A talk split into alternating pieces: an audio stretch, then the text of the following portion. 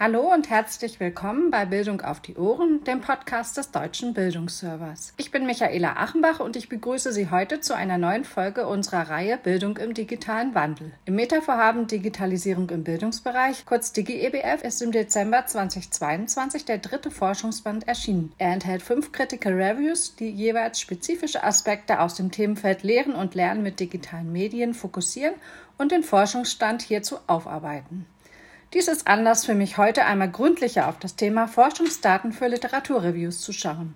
Warum ist eine systematische Literatursuche für den Datenbestand und die Analyse der Forschungsliteratur so wichtig und was gilt es dabei zu beachten? Diese und weitere Fragen bespreche ich heute mit einer Expertin auf diesem Feld, Caroline Keller. Caroline Keller ist Bibliothekarin, wissenschaftliche Mitarbeiterin und Doktorandin am DIPF, Leibniz Institut für Bildungsforschung und Bildungsinformation. Sie forscht derzeit im Metavorhaben DigiEBF und ist Mitherausgeberin von mittlerweile drei Reviewbänden zu unterschiedlichen Digitalisierungsthemen für den Bildungsbereich. Hallo Frau Keller, ich grüße Sie. Herzlich willkommen im Podcast. Hallo Frau Achenbach, danke für die Einladung. Frau Keller, im Rahmen des Metavorhabens DGEBF waren Sie für die Literatursuche zuständig. Sie haben für die Projektpartner und Autoren und Autorinnen der Reviews die Recherchen nach Studien- und Fachliteratur durchgeführt. Dabei interessiert uns als allererstes, was ist eigentlich ein Literaturreview? Ein Literaturreview ist im Prinzip eine Übersicht über den aktuellen Forschungsstand zu einer bestimmten Fragestellung oder Thema. Und so ein Review oder auch systematische Übersichtsarbeit, wie eben im Falle unserer Publikation, ist darüber hinaus auch eine eigene methodische Vorgehensweise in der Wissenschaft. Dabei werden systematisch aktuelle Forschungsergebnisse zu einer meist sehr spezifischen Forschungsfrage erfasst. Und systematisch bedeutet dabei, dass das Vorgehen einheitlich und strukturiert ist. So werden dann auch die Ergebnisse, also die gefundenen Studien und Forschungsberichte ausgewertet und dargestellt. Das unterscheidet dann eine systematische Übersichtsarbeit wie ein Systematic Review von einem klassischen Forschungsüberblick. Und das Ziel ist es eben, dem Leser einen schnellen Überblick über den Forschungsstand zu vermitteln. Im Rahmen ihrer Tätigkeit haben sie Teams aus fünf unterschiedlichen Bildungssektoren beraten. Das waren die berufliche Bildung, Bildung in Kindheit, Jugend und Familie, Erwachsenen- und Weiterbildung, schulische Bildung und Lehrkräftebildung. Ja, das sind ja ganz unterschiedliche Bereiche mit ihren eigenen spezifischen Fragestellungen. Was war dabei die größte Herausforderung für Sie? Zunächst ist die herausforderndste Aufgabe immer gewesen, die Forschungsfrage zu ermitteln und sich in das Themengebiet einzuarbeiten. Zwar umfasst zum Beispiel das letzte Review das Thema Curriculumsentwicklung und Didaktik, aber jeder Bildungssektor hatte eine eigene Fragestellung und Schwerpunktsetzung dazu.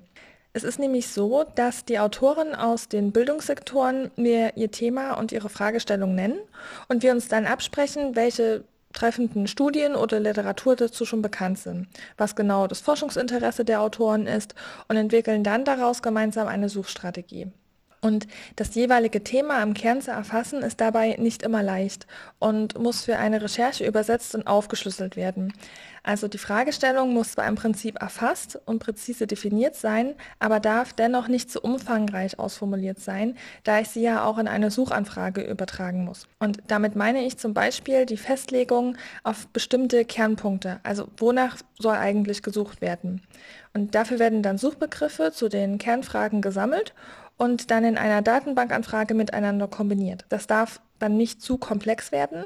Allerdings muss auch eine gewisse Genauigkeit in den Suchergebnissen erreicht werden, um halt nicht zu viele unpassende oder allgemeine Literatur zu finden. Es gilt also wirklich viele Faktoren zu berücksichtigen und der Weg dorthin ist die eigentliche Herausforderung und verlangt im Vorfeld viel Kommunikation und Austausch mit den Autoren. Und natürlich dann eben auch genügend Zeit zum Ausprobieren und Anpassen der Strategie. Und das wird halt häufig unterschätzt.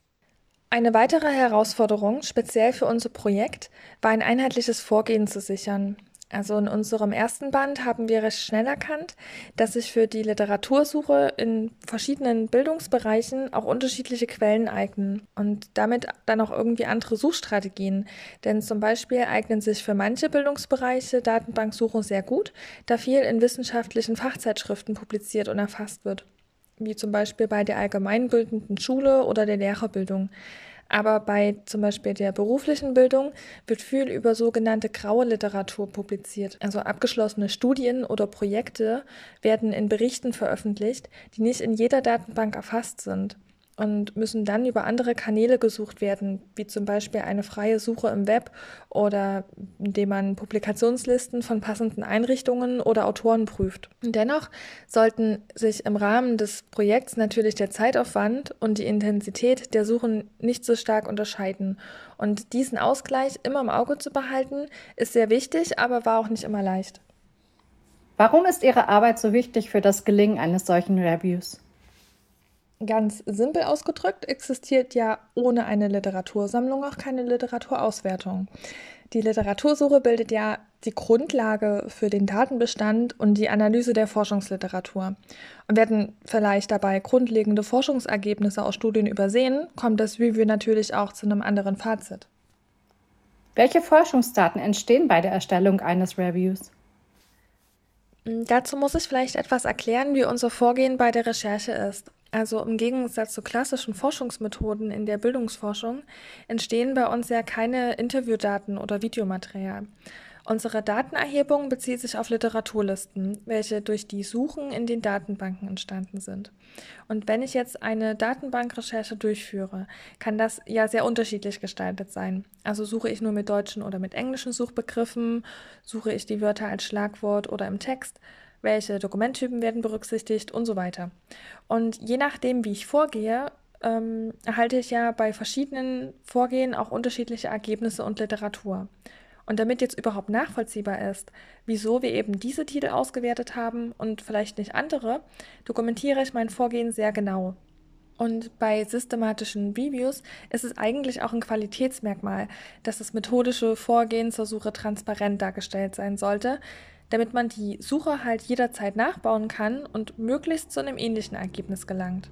Das heißt, eigentlich ist eine umfangreiche Dokumentation zu den Rechercheschritten verlangt. Und die Informationen der Dokumentation machen dann unsere Forschungsdaten aus. Außerdem werden auch die Daten zu den Suchergebnissen angegeben. Also durch welche Recherche wurden wo wie viele Titel gefunden. Und in unserem Fall werden sogar die Literaturlisten zur Verfügung gestellt. Wir geben alle gesammelten Titel, welche aus den Recherchen entstanden sind und so auch den Autoren zur Auswertung vorlagen, über unser Forschungsdatenzentrum zur Verfügung. Wie sehen diese Forschungsdaten aus? Welches Format haben sie und woher beziehen Sie die Daten? Die Art, wie Forschungsdaten in ein Literaturreview eingebunden sind, kann ganz unterschiedlich gestaltet sein. In der Medizin zum Beispiel werden für Systematic Reviews häufig vorgestaltete Suchprotokolle genutzt und dann zum Beispiel als Anhang zur Verfügung gestellt. Hm, häufig ist das methodische Vorgehen aber auch nur in der Publikation selbst, also im Text festgehalten.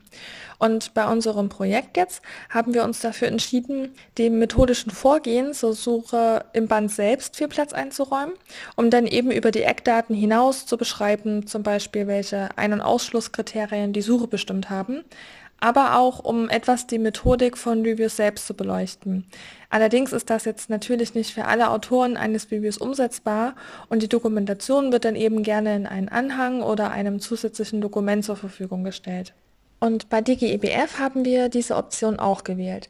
Also in einer externen abgelegten Dokumentation befindet sich dann die detaillierten Angaben zu den einzelnen Suchanfragen eben in den Fachdatenbanken oder auch die dafür verwendeten Suchwörter. Und da wir am Ende fünf Reviews haben, sind diese Daten natürlich auch ein bisschen umfangreicher und haben deshalb keinen Platz in unserer Publikation selbst gefunden. Diese Forschungsdaten zu unserer Recherchemethodik bestehen damit also einmal aus einer Textdatei, in der dann strukturiert die Suche zu jedem Bildungssektor dokumentiert ist und das ist über das Forschungsdatenzentrum abrufbar. Und wie schon erwähnt, stellen wir ja auch die gesammelten Suchergebnisse zur Verfügung, also alle Titel, die durch die Recherchen gefunden wurden. Und diese Rechercheergebnisse sind in Tabellen über Excel erfasst und lagen so dann auch den Autoren zur Auswertung vor. Und damit haben wir zu jeder Forschungsfrage, zu jedem Bildungssektor auch nochmal eine Excel-Datei. Und ich möchte aber nochmal anmerken, dass diese Literaturlisten natürlich nur eine Momentaufnahme darstellen. Also wenn die Recherchen nun zu einem späteren Zeitpunkt, so wie sie in der Dokumentation beschrieben sind, nochmal wiederholt werden, können natürlich bereits neue Titel in den Datenbanken indexiert sein und man hält halt weitere bzw. dann noch andere Treffer. Und für welche Zielgruppe sind diese Daten überhaupt relevant? Also einmal sind die Daten für alle Leserinnen der Reviews relevant, welche genauer nachvollziehen möchten, auf welcher Datenbasis sich die Ergebnisse der Reviews eigentlich stützen. Oder auch wenn eine Recherche Lücken aufweist, und das kann ja durchaus der Fall sein, kann das Ergebnis der Literatursynthese so besser verstanden werden. Überhaupt sind die Ergebnisse eines Reviews in ihrer Qualität nur insofern nachvollziehbar, wie auch die Erhebung der Daten klar ist. Und außerdem ist das Themengebiet der Digitalisierung ja ein sehr aktuelles Themenfeld. Also werden neue Reviews zu einer Forschungsfrage erstellt diesbezüglich, können die Daten zu unserem Vorgehen vielleicht auch anderen Autoren nutzen. Herzlichen Dank, Frau Keller, für die interessanten Informationen zum Thema Forschungsdaten für Literaturreviews und die Einblicke in Ihre Forschung. Ich danke Ihnen und danke, dass ich meine Arbeit hier vorstellen durfte. Liebe Zuhörerinnen und Zuhörer, auch Ihnen danke ich für Ihr Interesse und Ihre Zeit. Auf Wiederhören, bis zum nächsten Mal bei Bildung auf die Ohren.